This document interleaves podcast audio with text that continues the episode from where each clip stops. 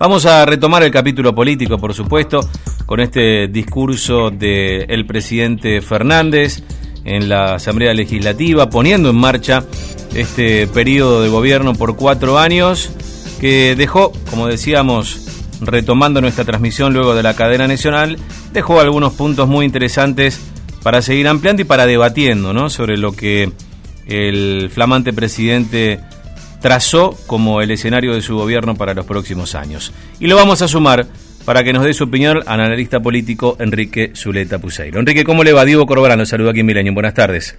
Encantado, Diego. Buenas tardes. ¿Cómo anda usted? Muy bien, muy bien. Bueno, ¿qué le pareció este discurso? Bueno, muy, buen, muy bien impresionado. Creo que es un discurso muy, muy estructural. Eh, estas cosas, muchas de ellas se han dicho siempre, pero la verdad que este, rehuyó muchos lugares comunes y vimos un hombre muy comprometido con la idea de desarrollo, un desarrollo con justicia, iniciativas que han llamado mucho la atención y van a ser muy discutibles y discutidas seguramente, pero que significan que eh, yo diría un intento de, de, como dijo él muchas veces, nunca más. Entonces hay, hay aspectos simbólicos que me parecen importantes, la unidad, la democracia, recuerdo de Alfonsín al comienzo y al final, un compromiso democrático muy grande y sobre todo el espíritu, la idea de escuchar, diálogo. Es algo muy distinto de lo que podría desprenderse de un estilo de política que primó este, en, muchas expresiones de, del Frente de Todos en la etapa del segundo kirchnerismo.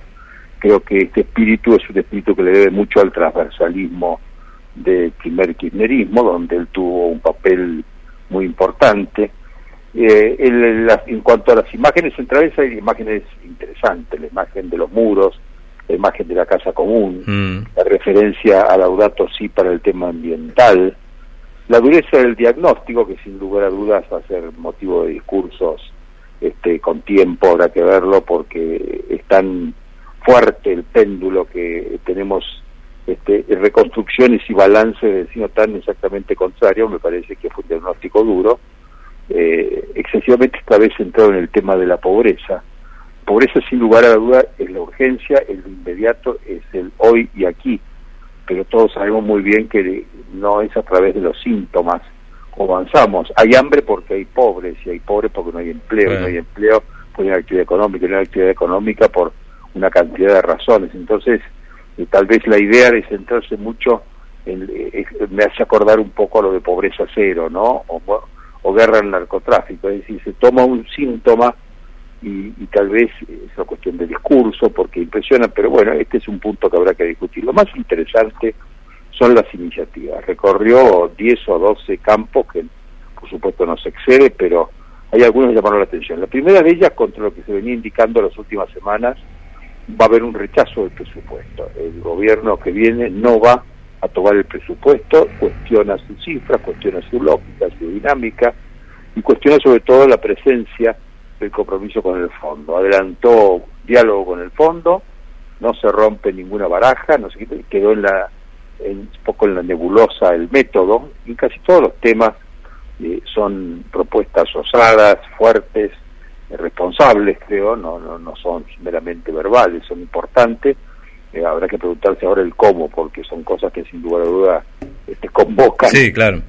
justificaciones indispensables. Claro, la idea del rechazo del presupuesto va acompañada con respetar el fondo. Y dijo una frase que no es casual, debe estar inscripta en, la, en el centro de la estrategia del nuevo ministro de Hacienda, es quienes tomaron deuda, tomaron riesgos de los cuales eran perfectamente conscientes. Mm. Es una frase que se discutió mucho después de la renegociación de deuda de la baña, se llamó el moral hazard, digamos que el inversor, la idea del fondo protegiendo como un paraguas de seguridad no lo exime de tener que hacerse cargo de la responsabilidad de haber tomado deuda que a todas luces este, insustentable. Bueno, esa palabra seguramente está destinada a alguna argumentación que tendremos en las próximas horas cuando conozcamos mejor las normas, los procedimientos, las iniciativas del tema de la deuda.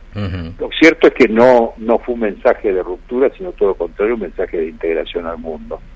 Y después hay otras cosas muy interesantes.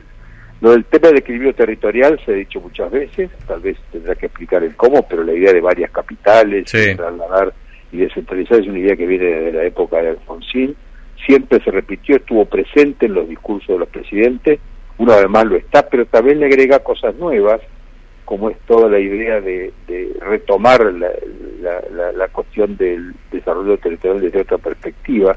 Allí hay mucha expectativa por la presencia de Peña Bierce, una ex vicegobernadora, arquitecta y una persona de avanzada en el, tema hábitat. Meter la vivienda dentro del tema hábitat implica dar un salto de calidad en cuanto la perspectiva y me parece que esto hay que mezclarlo también con el tema ambiental y la creación del Consejo Económico Social. Después vienen las, los temas de ruptura, generaron muchísimos aplausos y sin lugar a dudas lo van a comprometer muchísimo en las próximas horas, diría yo. La primera de ellas es la reforma integral del sistema de seguridad, algo que se cae de Maduro, está presente también en, en, las grandes demandas de la sociedad, pero bueno, el asunto es cómo se hace. Nadie duda de que hemos llegado a un punto final.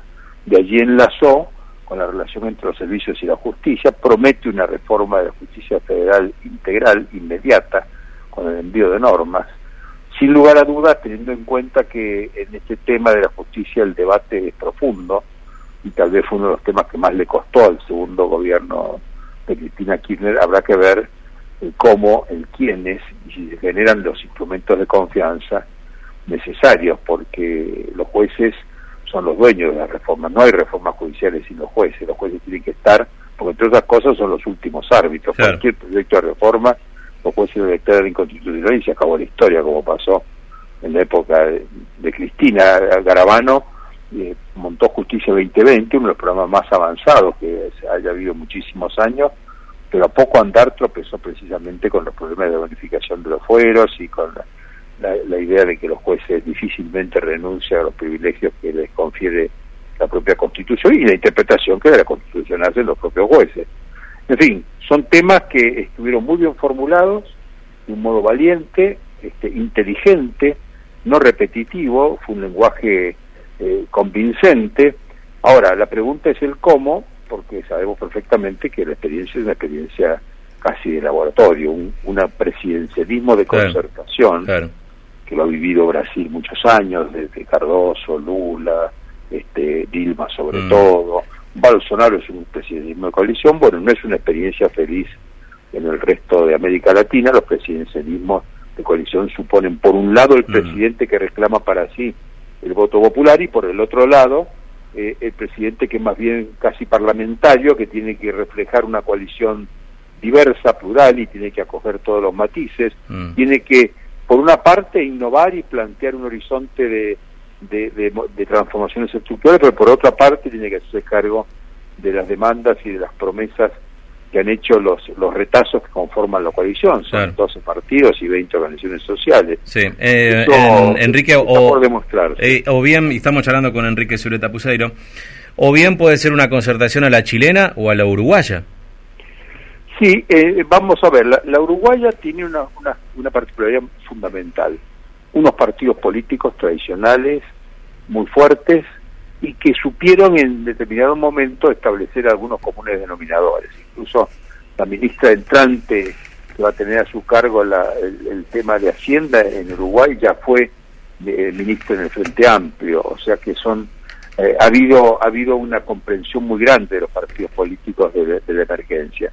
En Chile eh, bueno, la cosa funcionó, pero la cosa ya es que lo sabe. La concertación chilena son gente hoy de 90 años y todos quieren ser presidente. Quiere ser presidente Lago, quiere ser Insulsa, este, hasta el propio Frey. Entonces eso hace que Bachelet, no creo que quiera ser de nuevo presidenta, pero son presidentes muy activos que se colocan medio en la oposición, hacen muy difíciles las cosas.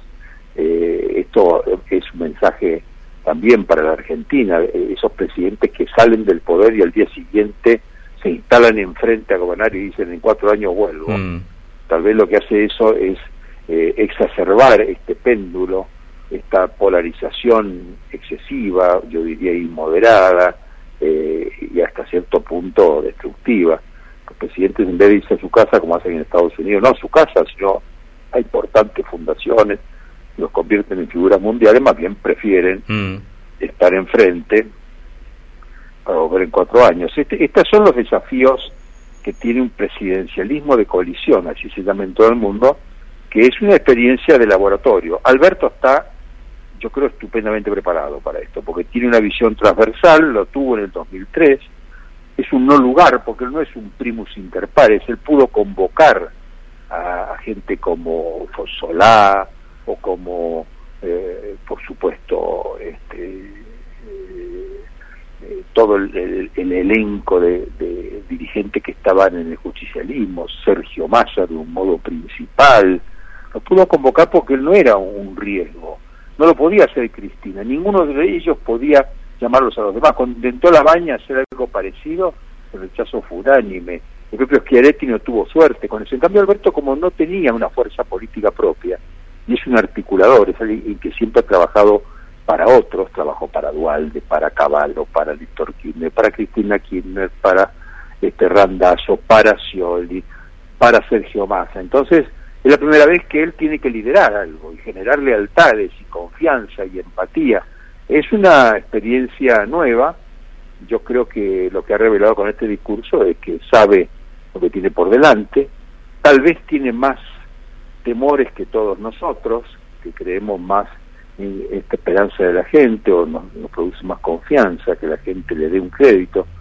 Pero él decidió tener un gabinete muy próximo, casi diría de amigos, muy de absoluta confianza, señal que se dispone a entrar en una atmósfera enrarecida y que presupone hostil. Si no, hubiera elegido también otra gente, más independiente. Eh, el rodearse de los amigos no es solo porque se siente solo, sino tal vez porque seguramente avisora dificultades y en ese caso lo mejor es tener gente incondicional que incluso su, si llegaran a funcionar como fusibles será con un costo mm. mínimo. Enrique, le agradezco mucho estas palabras, ¿eh? muy muy interesante empezar a trazar estos estos primeros análisis. Eh, bueno, le agradezco mucho por la llamada. No, por favor. Como, siempre, siguiendo de cerca toda esta gran esperanza colectiva, un nuevo gobierno que transita en un camino de paz social, y de convivencia democrática. Gracias de nuevo, un fuerte abrazo. Gracias a usted. Enrique Zuleta Puseiro, analista político.